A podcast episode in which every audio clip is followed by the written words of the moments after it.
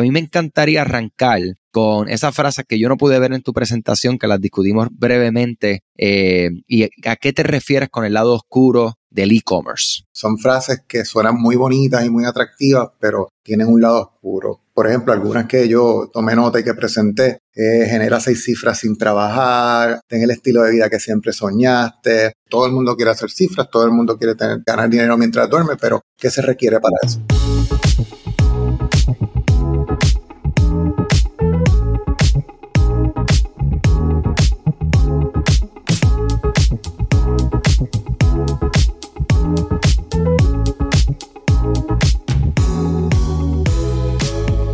Bienvenido a e-commerce con Shopify, mi nombre es Andrés. Eh, hoy estoy súper contento que nos acompaña por segunda vez, ¿verdad? Es bien, no es la primera vez, eh, ya han pasado varios años. y desde 2018, Biel comenzó con Vita Plena, que es una compañía dedicada a productos saludables sin azúcar y 2018 es una fecha importante para Edbiel, pero también para nosotros acá en el digital, porque es cerca de literalmente cuando nosotros iniciamos formalmente como agencia. Eh, uno de los primeros clientes que nos dio su confianza en ese momento, eh, siendo, ¿verdad? Literalmente, digamos, una experiencia novata y pudiendo ejecutar su proyecto donde al día de hoy pues continúa trabajando, ¿verdad? Ya con, con mucha historia que, que, nos va a estar compartiendo durante el día de hoy. Y una de las cosas que me llevó a reencontrarme con el Viera hace poco fue una presentación que casualmente estábamos en el mismo sitio, a la misma audiencia, y el título, un título que me impactó mucho porque básicamente habla del lado oscuro del e-commerce. Y precisamente es algo que yo dije, tenía compromisos después, no podía quedarme, pero literal le escribí esa semana y como siempre, agradecido bien por sacarle tu tiempo para compartir con nosotros eh, no solamente tus experiencias, pero una perspectiva del lado oscuro que, conocemos muy bien eh, acerca de este tema y vamos a abundar más. Saludos formalmente, es bien. Saludos Andrés, gracias nuevamente por la invitación. Siempre para mí un placer estar con ustedes, ¿verdad? Y poder aportar a la audiencia. Siempre escucho y veo su podcast y, sé que es de diferentes partes del mundo y en lo que yo pueda aportar de alguna manera con mi experiencia y las metidas patas que he dado, pues es un placer para mí. Seguro. Mira, eso, eso literalmente es una de las cosas que, que nosotros nos encanta la, y seguimos aprendiendo día a día. No sé si viene con la, la pérdida de pelo, también conocida como el pasar de los años, pero vamos ganando perspectiva y ganando experiencia, viendo realidades eh, detrás de los diferentes temas. Y en el e-commerce sabemos que hay muchos temas, digamos, controversiales, como eso mismo, un lado oscuro. O sea que a mí me encantaría arrancar con esas frases que yo no pude ver en tu presentación, que las discutimos brevemente. Eh, ¿Y a qué te refieres con el lado oscuro del e-commerce? Yo le dije a la audiencia, de hecho, que tú estabas también presentando que yo no venía a empañar el trabajo que tú habías hecho antes hablando de e-commerce y ese no era el propósito de la presentación. Eh, sino más bien darle una perspectiva un poco realista para que cada cual decidiera si inclusive el e-commerce es la herramienta que necesitan, eh, ¿verdad? Eh, todo el mundo piensa hoy en día pues que el e-commerce es trending, es el futuro y sabemos que en efecto lo es, pero realmente para tu negocio, para tu idea, para tu emprendimiento, en el caso de la audiencia que teníamos, son ideas que todavía están ahí en proceso, si era algo que, que debían, ¿verdad?, analizar. Y esas cifras, esa, esas frases que, que tú mencionaste fueron en parte las que me llevaron a considerar la idea de e-commerce para el negocio. Sin embargo, pues son frases que suenan muy bonitas y muy atractivas, pero tienen un lado oscuro. Por ejemplo, algunas que yo tomé nota y que presenté, eh, genera seis cifras sin trabajar, hazte millonario mientras duermes, trabaja desde tu casa, ten el estilo de vida que siempre soñaste. Me encanta ver a mis estudiantes ganando grandes sumas de dinero con sus tiendas online. Ese tipo de frases son muy atractivas, sin duda, y pues obviamente presentan lo que en efecto potencialmente pudiera ser en algún punto de tu trayectoria,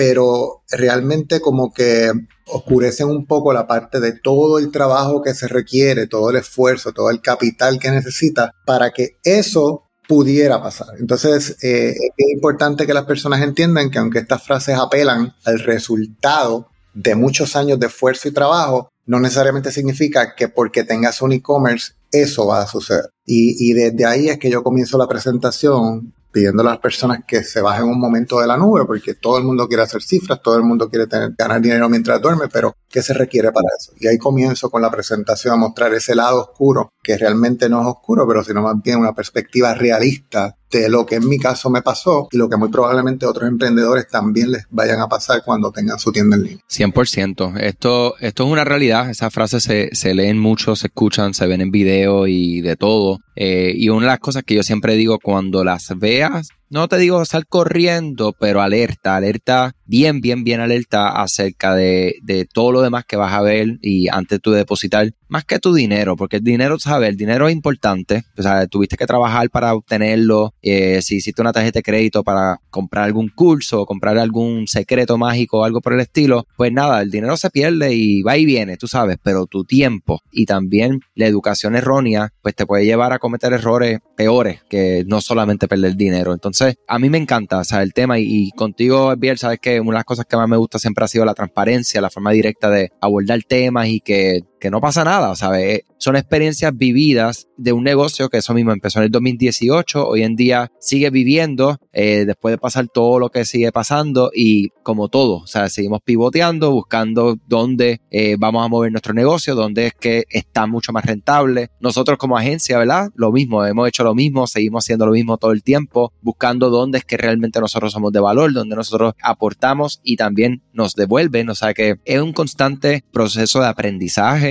de errar y de entender que eso mismo, que el mundo de los negocios, eh, aquí hablamos de e-commerce, pero cualquier mundo de los negocios, igual que las relaciones, eh, son complicadas, ¿sabes? Hay que, hay que trabajar, hay que tener un entendimiento, o sea, que, que me encanta. Eh, a mí me encantaría antes de entrar un poco en la parte de la de, de, de eso mismo, de tu experiencia, de cómo comenzaste, hacia a, dónde te ha llevado hoy Vita Plena. Bueno, yo comencé en el 2018, pero como todo, yo creo que casi el 100% de los comerciantes, ¿verdad? Comienzan... Eh, como un side job, en aquel momento yo estaba empleado, pero a comienzan en su casa, pero nos cuentan con el capital para poder rápidamente tener un local y los gastos que eso conlleva, pero tenía realmente un cuarto en mi casa con los productos que estaba vendiendo y obviamente revolú de cajas de correo, de tapes, etcétera. So, básicamente así fue que comenzó. Eventualmente después pues ya tenía como que más o menos el capital para mudarme a un local, pero era un almacén slash punto de recogido slash donde algunas personas podían entrar a, comprar. Pero pues para llegar ahí del 2018 pues realmente se requirió trabajo, esfuerzo, etcétera. Y por mucho tiempo todo el centro de operación estuvo en mi casa.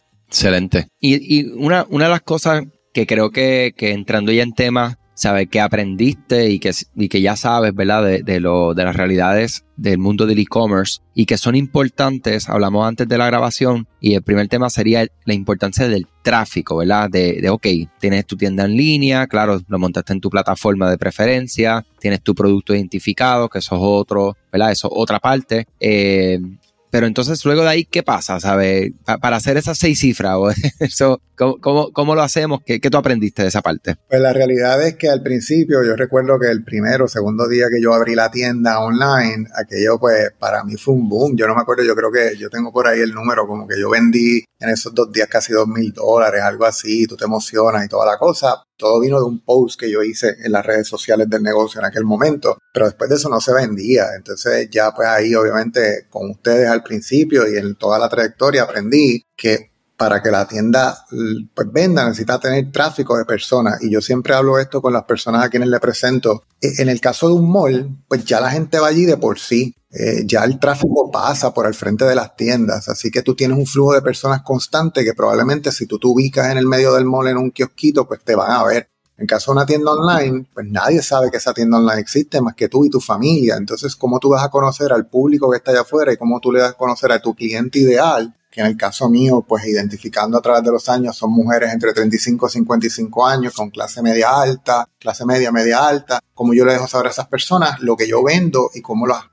agua que venga a mi tienda. Entonces, esa parte es bien importante que, que, la tengamos en perspectiva porque este tráfico también traerlo cuesta dinero. En el caso de un local físico, pues esas personas pasan allí por ti de gratis, aunque tú estás pagando una renta, pero en el caso de una tienda en línea pensamos que todo el mundo va a conocer la tienda y todo el mundo la va a ver porque pues puedes alcanzar a todo el mundo literalmente desde cualquier parte del mundo, pero como esas personas, si tú no tienes tráfico, tu tienda realmente, tú eres invisible. Traer tráfico de calidad analizar esa data del tráfico, darle confianza a ese tráfico que visita tu tienda por primera vez, ¿cómo lo vas a hacer? ¿Lo vas a hacer por anuncios pagados? ¿Lo vas a hacer por influencers? ¿Lo vas a hacer por las redes sociales? O sea, ¿qué tipo de estrategia tienes para que las personas te conozcan y no solamente te compren una vez, sino que continúen viniendo a tu tienda y tengas ese tráfico? Todo el mundo sabe el embudo de conversión, ¿no? Entonces, de ese tráfico que viene al principio, tú vas sirviendo, sirviendo, sirviendo hasta que finalmente alguien te compra. Entonces, es bien importante ese tráfico eh, y que analices de dónde viene. Viene de celular, viene de tableta, viene de desktop, viene de Puerto Rico, viene de Estados Unidos. O sea, quién te está visitando y que tú puedas hacer los ajustes necesarios para que sea tu cliente ideal el que finalmente te visite y te compre. Y eso cuesta dinero y eso no te lo dicen cuando te dicen genera seis cifras. Para tú generar seis cifras de un e-commerce necesitas generar muchísimo tráfico. Definitivamente. Sí, el tráfico es clave y, y, no es cualquier tráfico, precisamente como tú lo mencionas, tráfico que esté cualificado, eh, lo más cercano que uno pueda también, porque sabemos que pues todas las dificultades que existen hoy en día con el tema de la privacidad, pues complica aún más poder llegar a ese eh, público, a esa audiencia específica que nosotros queremos pararnos frente a ellos. O sea que es un temazo y es un temazo que nosotros siempre lo, de hecho, hoy en día nosotros ya no trabajamos, por ejemplo, con el proceso de adquisición de clientes precisamente eso, porque hay un factor que es presupuesto, ¿sabes qué presupuesto tú vas a poner? Y nosotros, una de las cosas que hemos aprendido y que reiteramos una y otra vez, especialmente en comercios que están empezando, que tienen la ventaja que no han lanzado su producto eh, con un precio específico siempre hay un asterisco, ¿verdad? Que vendría siendo si es un producto que, que no tiene un diferenciador realmente en el mercado, pues tienes que adaptarte un poco a, a, lo que está en el mercado, porque si te vas demasiado por encima, pues sabemos que puede ocasionar que la gente no lo compre simplemente por precio, porque no entiende el, el, valor que tiene ese producto. Eh, pero es si tienes un producto que sí tiene un diferenciador y que inclusive tiene algo único que consideremos el costo para adquirir un cliente, ¿sabes? Dentro de lo que es la economía de ese producto, que no solamente consideremos muchas veces cuando están arrancando y ni siquiera arrancando, o sea, esto nosotros lo aprendimos ni siquiera arrancando, es que dentro de ese precio nosotros tenemos que considerar, ok, sí, lo que cuesta el producto, lo que conlleva, ¿verdad? Enviar este producto, que si el empaque, que si el papel, eh, que si, o sea, todas estas cosas que van alrededor de ese proceso, pero también cuánto cuesta adquirir un cliente, ¿sabe? Que sabemos que ahora mismo, hablaba ayer con un colega y él me estaba hablando de que, mira, yo no hago Facebook Ads porque el costo de adquisición son 30, 35 dólares. Yo vendo el producto en 40 dólares. Mi costo del producto y todo me terminó quedando con un dólar. Entonces, ahora le está viendo mucha rentabilidad en email marketing porque, ok, ahora con todas esas personas que le adquirió, que no le ganó dinero en la primera orden, está dándole, pero, y él mismo está haciendo todo, dándole con todo, tratando de venderle una segunda, una tercera vez para poder entonces empezar a capitalizar de esas personas. Y es precisamente, él dice, bueno, es que el juego es meterle dinero, o sea, hay que ponerle y mucho más dinero que antes el tema de este podcast del lado oscuro es algo importantísimo que si estás empezando y aunque no estés empezando pero estés en comercio electrónico hay que saberlo tienes que tener un presupuesto y oye hay otro tema ahí que es el presupuesto no siempre tiene que ser presupuesto para publicidad pagada porque si nos vamos a ir por influencer, nos vamos a ir por contenido, todo eso cuesta, aunque lo esté generando uno mismo, todo eso cuesta de alguna manera u otra. Definitivamente eso es algo me llevó en nuestra conversación antes del podcast a que hablaste acerca de estrategias de conversión. Traímos ese tráfico, ok, perfecto, bien, gracias, me, revelaste esa primera parte. Pues la realidad es que, por ejemplo, siempre también les, traigo a colación, en, una tienda física, por lo general, las personas que van, pues van, miran, eh, siempre hay empleados en el piso que te ofrecen ayuda eh, y te dan una sugerencia o inclusive te dicen hasta las ofertas que tienen o en promoción en ese momento. Pero en el caso de comercio electrónico, pues ¿quién habla? Entonces, eh, ¿cómo tú vas a hacer que ese cliente que te visitó por primera vez, segunda, tercera, realmente termine, ese potencial cliente termine siendo un cliente real y te compre? Entonces ahí es donde, donde yo les digo a las personas, ¿qué, ¿qué vas a hacer? ¿Vas a guardar su email? ¿Vas a guardar su teléfono? ¿Le vas a ofrecer un descuento en la primera compra? ¿Cómo vas a, a convencerlo de que, oye, pueden confiar en tu marca? Es el producto que están buscando. Eso no necesariamente se hace y, lo he visto yo y también lo he visto en el podcast de ustedes con los stories que suben. Eso no se hace necesariamente en la primera visita. Este, por lo regular eso toma a veces hasta un mes en que una persona finalmente se convence. Entonces, ¿qué estrategia tienes? Si guardas el email, le vas a enviar rápido un email dándole las gracias por visitar o le va a dar un email un follow-up en los varios días a la semana para que, hey, dejaste esto aquí y allá en el carrito, lo dejaste en el checo. Todas esas estrategias necesitan existir para que finalmente tienes tráfico, puedas vender, porque igual si, si la persona llega y tú no tienes algo pensado y diseñado, para convencerlo de que compre, pues igual, pues no estás vendiendo. Y la pregunta que también le hago a las personas es que eso que se sientan, diseñan, planifican, no necesariamente funciona de la primera y requiere varias iteraciones a medida que van obteniendo data de, cómo interactúan los clientes con su tienda, hay que hacer este cambio para poder pulir esa estrategia y que finalmente pueda producir resultados. Y pudiera ser que nunca los produzcas y tengas que romper de nuevo esa estrategia y volver a comenzar con otra, pero eso obviamente pues te lo da la experiencia, el tiempo, la data. Y por eso es bien importante que las personas que entren al comercio electrónico conozcan que hay un proceso definido para poder convencer a un cliente de que te compre, bien sea porque tú decidas que vaya a ser por email, por mensaje de texto, que está surtiendo mucho resultado, eh, de diferentes maneras. No siempre un descuento es lo que va a convencer a alguien, a veces pudiera ser un free gift, yo jugué con varias ideas durante el tiempo que, estaba con, con, la tienda online, así que hay varias estrategias que puedes utilizar, pero bien importante que conozcas cuál es la tuya en base a tu cliente y el tráfico que estás trayendo. Sí, y ahí algo que escuché mucho eh, en palabras indirectas es probar, ¿sabes? Hacerlo, ¿sabes? Según lo que uno entienda, entender que no, las cosas no son perfectas, ¿sabes? Nosotros ahora mismo, cuando estamos implementando automatizaciones en clientes que ya tienen automatizaciones, que nosotros las auditamos y nosotros identificamos que hay una oportunidad de optimización, de mejorar. Nosotros mismos estamos siendo bien honestos con los clientes y con nosotros mismos. Ok, perfecto. Esto es lo que nosotros entendemos que es mejor, que se está optimizado, que funciona mejor y lo ponemos a probar. Los prendemos, dividimos la audiencia que estaba generando el que estaba y el de nosotros, lo dejamos correr dependiendo de la tienda, cuánto tráfico tiene para tener una, ¿verdad? Tomar una decisión mucho más informada en base a tráfico, a gente. Eh, y como tú bien dices, la decisión la tiene el final el consumidor, el que viene, el que entra, no lo que dice la teoría. La teoría te da unas guías. Yo siempre digo, la teoría y la práctica nos va a dar unas guías y unas mejores prácticas, como se le dice, pero al final es la gente, ¿sabes? La gente que está entrando a ese comercio. Tú, por eso yo siempre hablo de que tu comercio es único, o sea, tú eres único, no, no, no dejarse uno vender la idea de que, mira, esta es la, yo te voy a vender la estructura, la fórmula mágica. Sí, hay unas, hay una estructura, digamos, una forma de hacer unos frameworks para tú hacer las cosas, pero siempre entender que tu gente que te visita, tu negocio, a, tu, a lo que tú tienes para ofrecer, son bien particulares y hay que probar, hay que probar.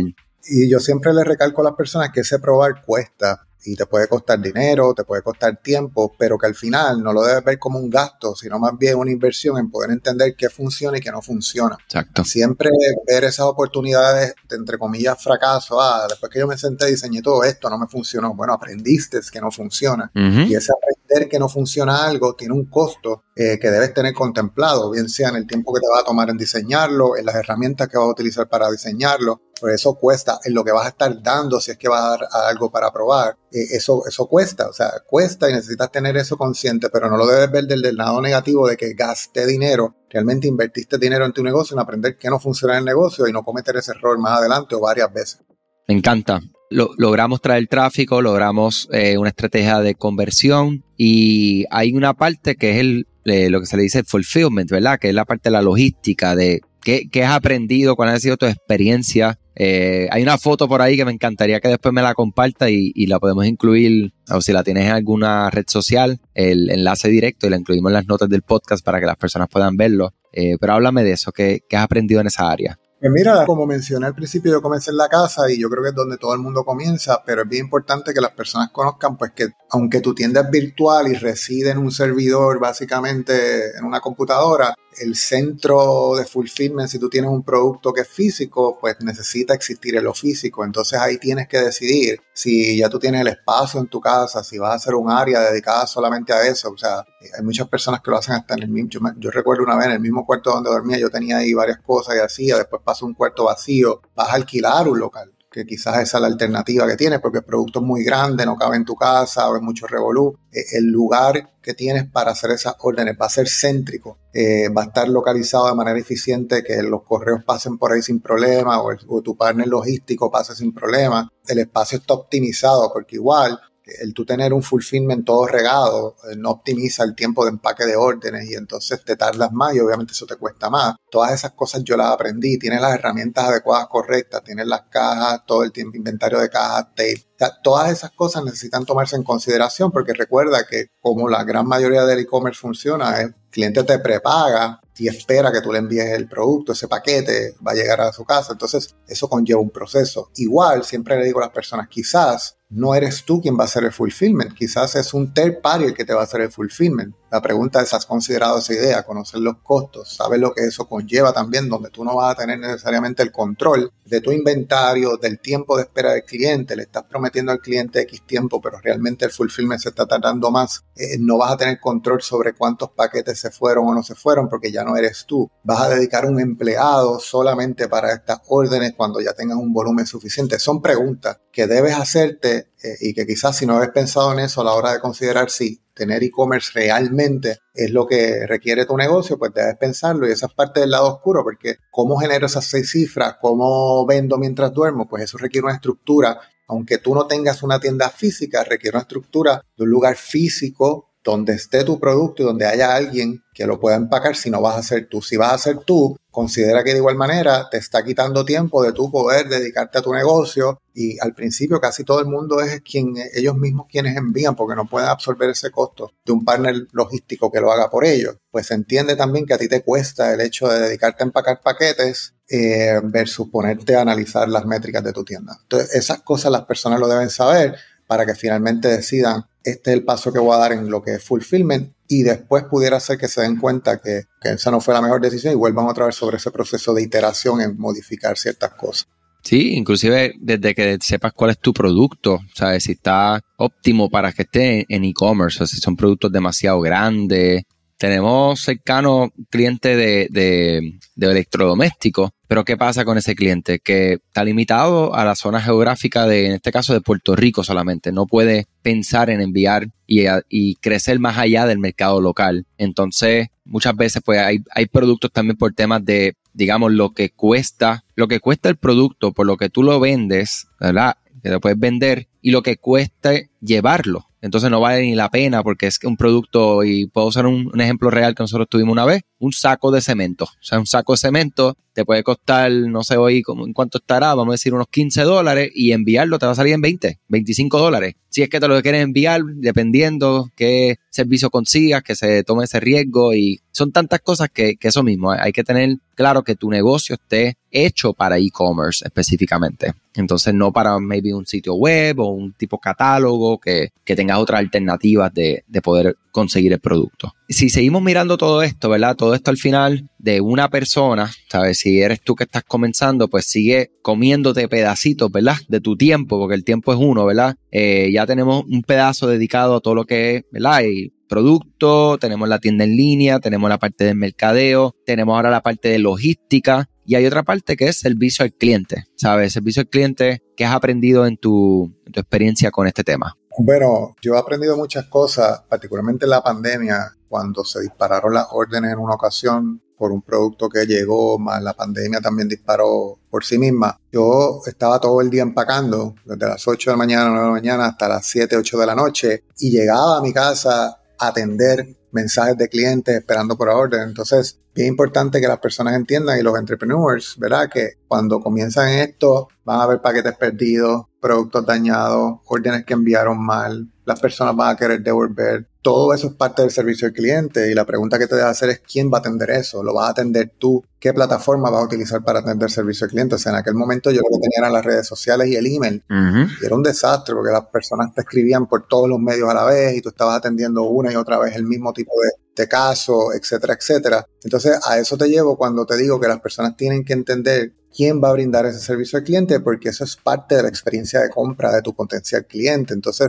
algo que, por ejemplo, en mi caso yo capitalicé mucho fue en poder atender esos casos por medio bien sea de llamada telefónica, email, las personas, mi clientela no utiliza tanto correo electrónico, más bien utilizan llamadas, quieren llamar, quieren hablar con alguien, pues yo tenía que tener un teléfono dedicado y en mi sitio web para que las personas llamaran en caso de tener algún problema con su orden. Y bien importante de igual manera, anunciaste todos estos términos y condiciones en tu página, que la gran mayoría de las personas no lee, estamos de acuerdo con eso, pero que estén anunciados como lo requiere bien sea el reglamento de DACO o, verá lo que son las, guías de e-commerce que tengas anunciados. ¿Qué pasa cuando un paquete se pierde? ¿Qué pasa si un producto llegó dañado? En mi caso yo vendía comida. Eh, ¿Qué pasaba cuando un producto de cristal llegaba roto? Pues eso, eso conllevaba una serie de pasos y de operaciones de contactar a quien lo entregó, ver qué pasó con la orden, fue el cliente que lo dejó caer y estaba, o sea, son muchas cosas que hay que eso toma muchísimo tiempo. Y si no lo vas a hacer tú, pues tienes alguien dedicado que te ayude, que conteste rápido. A la gente le gusta mucho responsiveness, ¿verdad? Cuán rápido contesta esa tienda. Recuerda que ya ellos prepagaron por su producto, así que están esperando. Eh, y las personas, pues, literalmente quieren un servicio inmediato.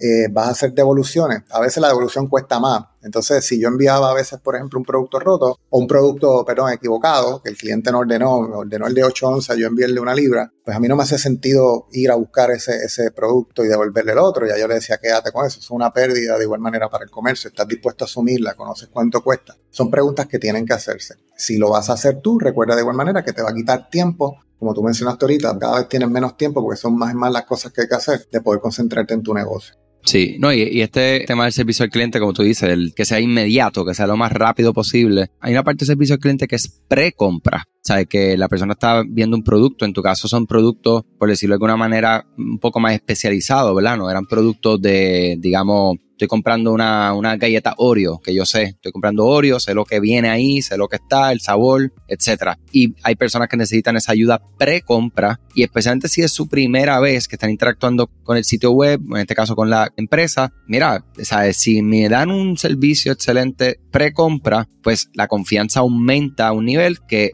la estrategia de conversión empieza a ganar sentido, ¿verdad? Y la, persona está inclinada a hacer esa compra. Y como tú bien dices, eso quita mucho tiempo. Hay una plataforma que estamos utilizando mucho para este problema de todos los diferentes canales que hay de comunicación, que se llama Gorgias. Excelente para aquellas personas que están teniendo ese problema. Lo estamos viendo más de seguido y es algo increíble, porque básicamente lo que hace eso es que conecta todos los canales, redes sociales, correo electrónico, mensajes por WhatsApp, todo y te lo centraliza en un solo sitio. Pero igualmente tiene que haber un ser humano que reciba todo eso, esos mensajes, que los atienda de una manera también estandarizada y que tú te sientas como si fuese Edvier que lo está contestando, que eso es otro tema, ¿verdad? Que entonces contratar recursos humanos, ¿sabes? Tener esas personas que empiezan a trabajar en conjunto a ti, con todos estos pedazos que ya hemos mencionado, es otro lado oscuro.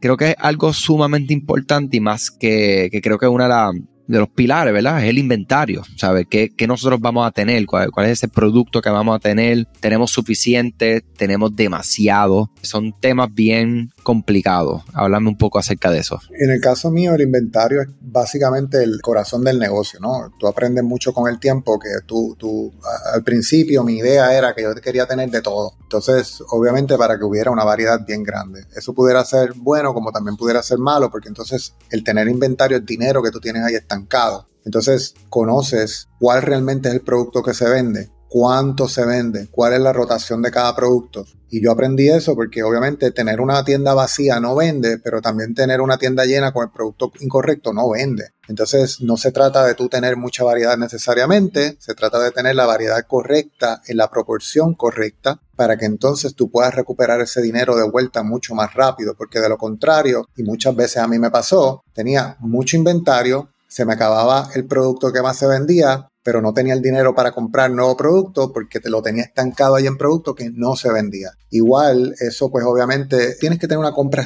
una manera estratégica de hacer compras. No puedes comprar porque quieres comprar el inventario, sino en el caso de las personas que manufacturan es mucho más complicado porque necesitas varias cosas, más luego manufactura, más luego tener el producto final. En el caso mío ya yo compro el producto final hecho, pero ¿Cómo sé cuál es el producto que quiero comprar en qué proporción? Pues obviamente con la data tú vas creando un historial de ventas, sabes cuál es el producto que más rota, el que menos rota y haces un análisis, inclusive Shopify, si yo no me equivoco, te lo hace, el ABC análisis, cuáles son los productos A, los B, los C, y eso te da una idea de, oye, si yo vendo este producto mucho, pues en vez de yo comprar de todos lo mismo, voy a comprar más de este para que siempre esté, porque cuando el cliente va a la góndola en la tienda física, quizás tú entraste por un solo producto, fuiste, no estaba, te vas. En el caso de que sí está, a veces puede llevar, me llevo este, me llevo este, lo mismo pasa en la tienda eh, online. Veo el producto que más vende, siempre está, pues es el que me motiva, es el driver. Una estrategia que a mí me llama mucho la atención, eh, lo leí en, estas noticias que salen de negocio, la estrategia de Costco. Costco vende el pollo a 5 dólares o algo así, un pollo asado, eh, y pierde dinero vendiendo pollo, porque todos sabemos que probablemente lo vende por debajo del costo. Sin embargo, el pollo lo ubican última góndola y al final del almacén para que el cliente corra todo el almacén solamente para buscar un pollo. Ellos han visto que los clientes en ese trayecto se llevan otras cosas que subsanan no solamente lo que el pollo les estaba costando, sino que también tienen ganancias. o sea, no se van ni siquiera a break-even, tienen ganancias sobre eso y esa es la estrategia de Costco, les funciona. Pues lo mismo acá voy a tener ese producto que llama la atención, que el cliente quiere buscar, lo voy a reducir de precio para que entonces se lleven otros productos y tengo suficiente producto, eso es sumamente importante. Eh, una vez me pasó, por ejemplo, que es uno de los ejemplos que yo doy, me ofrecieron un inventario a descuento como de un 20-25% y yo dije, perfecto, pues yo lo compro porque se están vendiendo bien y voy a ganar más. Sucedió que la venta bajó, y después tuve ese producto, se expiró y lo tuve que botar, eran como cuatro paletas de productos, es una pérdida para el negocio. Ahora yo no compro productos sencillamente porque me estén ofreciendo un descuento el manufacturero. Ahora yo compro productos estratégicamente basados en el tiempo de rotación y en qué realmente estoy vendiendo. De esa manera, pues ese, ese ciclo que yo le llamo de cash, inventario y me vuelve el cash a mí, pues tienes siempre corriendo cash de vuelta para casi volver y comprar el producto que realmente se vende. Eso es oro, ¿sabes? Literalmente lo que acabas de hablar es un tema sumamente importante y es uno de los problemas que vemos que muchos negocios no lo, simplemente no lo hacen porque no lo saben, ¿sabes? No, no, saben, no entienden esta parte. Eh, yo he tenido dos enseñanzas en esto adicionales que quiero compartir. Una siendo mi papá trabajó por muchos años en una distribuidora muy grande aquí en Puerto Rico de alimentos eh, y nunca olvido que él me venía y me decía, mira, los pavos sea, el, cuando iba al supermercado, en cerca de lo que sería el tiempo de acción de gracia, él veía que ciertos supermercados el pavo lo daban por debajo del costo y él sabía el costo, porque él decía, mira, es que yo sé cuánto, a cuánto lo venden, eh, pero él, él no me explicaba que ellos lo hacían por eso mismo, porque era una forma de atraer a la persona por el producto eh, estrella de esa temporada, pero entonces, ¿qué pasaba? Se llevaban el adobo, se llevaban la cerveza, se llevaban el arroz, se llevaban la bichuela, se llevaban todo lo que complementaba esa compra eh, específica a este momento ¿verdad? del año. Eh, y otro que fue con relación a este tema de inventario, una, ¿verdad? la dueña de una empresa muy grande acá de zapatos, eh, que explicaba cómo ellos hacen la rotación de, de, ¿verdad? de sus zapatos, de su mercancía. Ellos llegan, esa mercancía entró a tienda, entró a precio regular. Tres semanas después, ya tiene el primer descuento. Una semana después de esa tercera semana tiene el segundo descuento. Ya no llega ni los dos meses y ya está en un rack en la parte de atrás a casi 50% de descuento. Porque ella dice, esto es cuestión de rotación, ¿sabes? Yo no quiero tener, yo quiero eso mismo, yo quiero, el, el comprador que quiera lo nuevo, lo último, va a venir, va a comprar a precio regular, no está buscando descuento, ¿sabes? Y asimismo van a haber compradores para cada parte, ¿verdad? Está el comprador como yo, siempre lo explico. A mí no me importa lo nuevo. Para mí, yo soy el primero que dentro de esta tienda de zapatos y yo voy al rack de descuento primero eh, y luego entonces, si no veo nada, pues paso y, y, doy un paseo por el resto de la tienda. Pero hay compradores que son todo lo contrario. Pues ellos van atendiendo cada tipo de perfil y más que eso, pues convirtiendo ese dinero muerto, porque ya está ahí, ya está en la tienda, necesito convertirlo para comprar lo nuevo y seguir atendiendo cada fase que hay. Eh, y esto es sumamente importante. En la ropa ni se diga, eso es algo que, que, que es súper difícil también. Eh, o sea que eso es oro, mi gente. En la comida, eh, la fecha de expiración es un factor clave para, para tú poder rotar ese producto de una manera rápida, que no se te venza y que el cliente lo tenga también en manos con un tiempo apropiado de consumo. Este, en el caso, por ejemplo, mi producto estrella en estos momentos tiene, no tiene tanto ese problema porque es un producto empacado que te dura tres años. pues la realidad es que yo salgo de ese inventario probablemente en cuatro o seis meses, ¿verdad? Este, así que, que para mí es mucho más fácil. Pero hay otros productos que te llegan con nueve meses. Si es un producto de baja rotación, el tú poderlo vender en lo que tú lo vendes, en lo que se vende en el supermercado, o ¿verdad? en este caso la persona va y lo consume, pues toma tiempo. Entonces eso te pone una presión adicional porque una vez ya te llegan los dos meses, tres meses, nadie quiere ese producto, no lo vas a poder vender, lo vas a tener que descartar o poner un precio liquidación para que se lo lleven mucho más rápido. Entonces todas esas cosas hay que conocerlas. Aquí en Puerto Rico, para los que nos escuchan de afuera, otra cosa que impacta tener inventario correcto es el impuesto al inventario. Aquí en Puerto Rico se paga un porcentaje por el inventario promedio mensual que tú tienes en, tu almacén y se le paga al gobierno. Entonces, si tú tienes muchísimo inventario que no vendes, pues vas a estar pagando al final de año mucho más versus tener un inventario razonable que te va a hacer vender o pagar un poquito menos. Así que eso es algo también a tomar en consideración.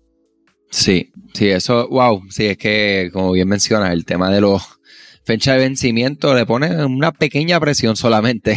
El lado oscuro, mi gente, del e-commerce, este, y como ya se está viendo mucho del commerce, ¿verdad? Es del comercio. Estos son, ¿sabes? Y, y nos pasa el pesimista, no, ese no es la, el tono aquí, sino es realista, eh, tener esta otra perspectiva. Te agradezco un montón, el Biel, como siempre, tu, tu transparencia, mano, en, compartir estos temas. Yo espero que los que nos estén escuchando, ¿verdad? Se beneficien y, puedan ganar esa, ese otro lado, porque es definitivo, nosotros, eh, como bien tú sabes, y, los que nos escuchan, saben que nosotros nunca estamos eh, con estas frases populares en nuestras bocas, todo lo contrario, entendemos que, es complejo el mundo del comercio y el e-commerce tiene unas complejidades adicionales. Eh, hay mucho que entender, que aprender, que probar también este, esta información es súper valiosa para aquella persona que está empezando, pues no se frustre rápidamente porque entienda que esto es igual o no quiero usar la palabra peor, pero más difícil que inclusive a veces una tienda física, que eso mismo, tú estás invirtiendo en un lugar que tiene tráfico, eso no te va a garantizar el éxito ni la venta, eso ya lo sabemos también por práctica hoy en día, pero te pone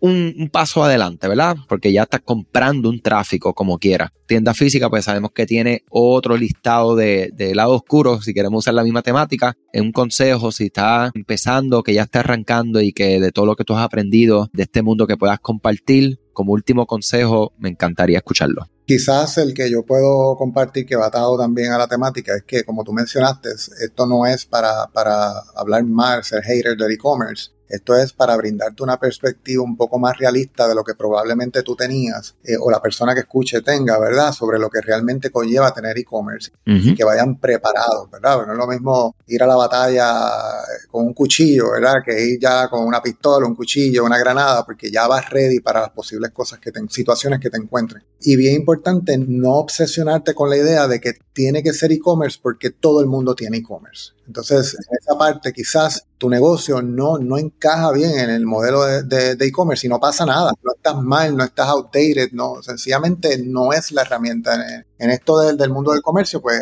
tú tienes una caja de herramientas con muchas herramientas para diferentes propósitos. No te obsesiones con la idea de que, de que tiene que ser e-commerce, de que tiene que ser algo particular, porque eso probablemente te lleva al fracaso mucho tiempo. Ten una mente abierta, ve preparado con todas las posibles cosas que te encuentres, trabájalo, y si no funcionó, al menos supiste, pudiste haber perdido más si no hubieras ido preparado, pudiste haber sido otro desastre, inclusive te das cuenta de que lo que tenías originalmente pensado lo modificas y con una pequeña modificación sí cae en el modelo de e-commerce, sí funciona y sí te va a ir súper bien. Así que el consejo es no te dejes enamorar por estas frases que hablamos al principio, que suenan muy bonitas. Estas frases requieren mucho trabajo, mucho esfuerzo y hay un lado oscuro de ese e-commerce que las personas deben conocer antes de decidir si eso es lo que desean. Excelente. Bien, gracias por eso. Gracias por tu tiempo nuevamente. Eh, vitaplena.pr. .pr. Esa es la tienda de nosotros en línea. Excelente. Y nada, agradecido. Seguimos, seguimos informando, seguimos aquí y a todas las personas que nos escuchan, espero que hayan disfrutado este episodio del podcast. Como siempre saben, estamos por ahí activos, haciendo muchos episodios. Por ahí viene otros de Obes, que ya está preparando junto a otros comerciantes para seguir dando eso mismo. Queremos que tengan muchos, eh, muchas perspectivas, muchas experiencias reales de lo que está pasando, de lo que está funcionando, de lo que no está funcionando, para que, eso mismo vayan mejor preparados a la batalla. O sea que mucho éxito y no se olviden que estamos en agosto y no es temprano para prepararse para Black Friday Cyber Monday, todo lo contrario. O que, y a prepararse para esta temporada. Cuídense mucho.